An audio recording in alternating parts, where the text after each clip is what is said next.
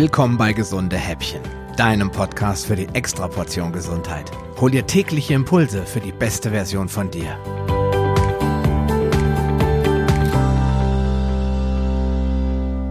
Nahezu alles, was wir essen und trinken, mit Ausnahme von Leitungswasser und Milch, die sind immerhin fast pH-neutral, ist sauer, auch wenn uns die Industrie und viele vermeintliche Ernährungsprofis etwas ganz anderes erzählen. Und wenn du es selbst überprüfen willst, dann besorg dir doch einfach mal ein Päckchen mit Lackmuspapier. Das sind diese kleinen länglichen Papierstreifen, auch als Indikatorpapier bekannt, die du in Flüssigkeiten halten kannst und die dir danach den pH-Wert anzeigen. Zumindest kannst du damit mal dein Leitungswasser, deinen Tee und deinen Kaffee sowie ein paar andere Flüssigkeiten selbst überprüfen aber wundere dich nicht, wenn du bei der Prüfung deiner vermeintlich gesunden Mundspülung pH-Werte im Bereich von Coca-Cola angezeigt bekommst. Mit gesunder Mundpflege hat das meist wenig zu tun. Aber das nur so am Rande. Ich habe mir zum Beispiel ein elektronisch kalibriertes pH-Messwert oder Messgerät vielmehr gekauft, um damit den pH-Wert meines Badewassers zu kontrollieren. Das ist echt spannend, was dabei so rauskommt. Aber zum Thema basische Bäder sprechen wir ein anderes Mal. Aber was ist eigentlich sauer? Dazu muss man sich die allgemeingültige pH-Skala anschauen, auf der verschiedene pH-Werte von 1 bis 13 aufgeführt sind. Dabei liegen die Werte von 1 bis 6 im sauren Bereich, man spricht also von Säuren. Werte im Bereich von 7 gelten als neutral und ab einem Wert von 8 bis 13 handelt es sich tatsächlich um Laugen und man spricht von basisch oder auch landläufig alkalisch. Unser Blut hat also einen pH-Wert von 7,35 und bis 7,45 geht das und liegt somit ja im neutralen bis, würde ich sogar sagen, leicht basischen Bereich.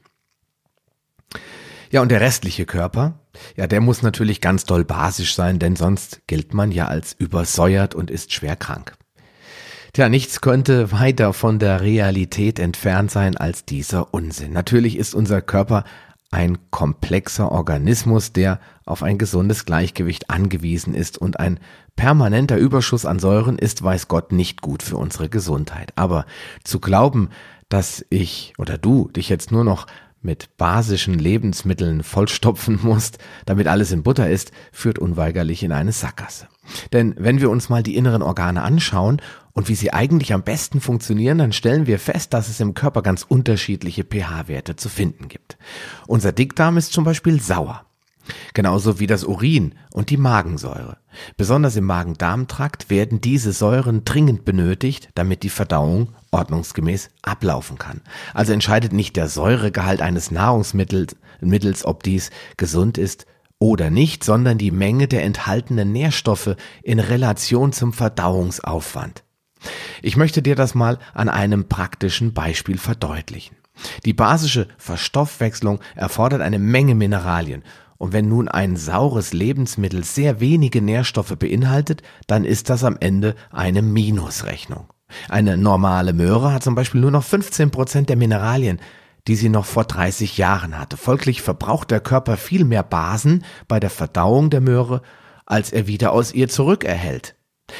Insbesondere dann, wenn du die Karotte roh isst, denn dann muss der Körper noch besonders viele Säuren bilden, um diese schwer verdauliche Kost aufzubrechen und die Nährstoffe verfügbar zu machen.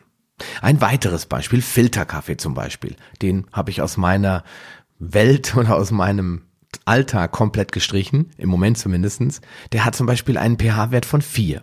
Der Körper muss also drei pH-Stufen von 4 nach 5, nach 6, nach 7 neutralisieren. Eine pH-Stufe, das sind 10, zwei sind 100 und drei, das sind schon 1000, also der Faktor 1000. Es müssen also ungefähr 1000 mal mehr Mineralstoffe eingesetzt werden, um den Kaffee wieder zu neutralisieren. Wenn man bedenkt, dass Kaffee nicht allzu viele lebensnotwendige Mineralien und Nährstoffe mitbringt, sollte man seinen Kaffeekonsum vielleicht nochmal überdenken. Für mich ist und bleibt er ein Genussmittel sowie Alkohol auch. Es ist also wichtiger denn je, welche Nahrungsmittel du zu dir nimmst und in welcher Form. Nur gekochtes Essen ist genauso eine schlechte Idee wie ausschließlich Rohkost in Form von Gemüsesticks zu konsumieren.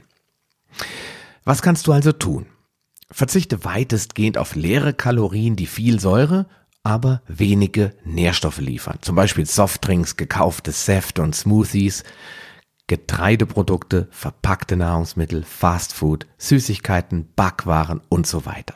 Stattdessen solltest du viel grünes Gemüse und Salate essen und dir regelmäßig Gemüsesäfte machen, um viele konzentrierte Mineralien aufzunehmen, ohne deinen Organismus mit zu vielen Fasern zu belasten. Denn um die notwendige Menge an Mineralien aufzunehmen, müsstest du bei der heutigen Gemüsequalität einfach viel zu viel davon essen. Ja, und etwas mehr zum Gemüse, das verrate ich dir in der morgigen Episode. Und ja, bis dahin wünsche ich dir noch einen entspannten Tag. Wir hören uns dann morgen wieder. Bis dahin, dein Sascha Röhler. Eine kleine Information habe ich noch für dich. Dieser Podcast ist Teil einer wachsenden Community, die sich regelmäßig in der Paleo Lounge Facebook-Gruppe austauscht. Wenn du Lust hast, mit dabei zu sein oder noch eine Menge Fragen, auf die du keine Antwort weißt, dann schließ dich uns an. Wir freuen uns, dich in unserer Mitte begrüßen zu dürfen. Den Link zur Gruppe findest du in den Show Notes sowie alle anderen wichtigen Informationen und weiterführenden Links. Geh am besten direkt auf palio-lounge.de slash gh und ergänze die entsprechende Nummer. So findest du zum Beispiel unter palio-lounge.de slash gh36 die Show Notes der Episode 36.